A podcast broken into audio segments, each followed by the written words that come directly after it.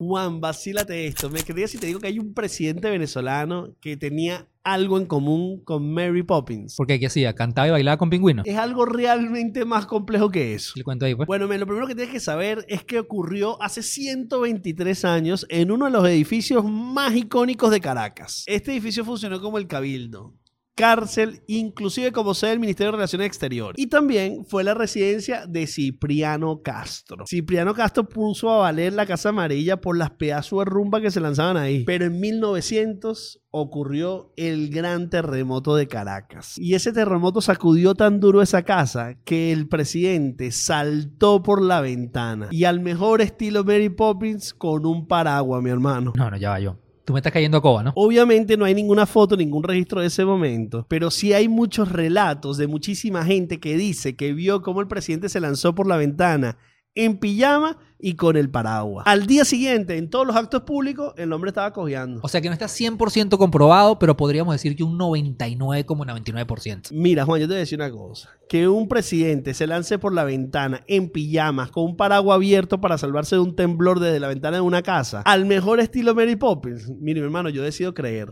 Tuche.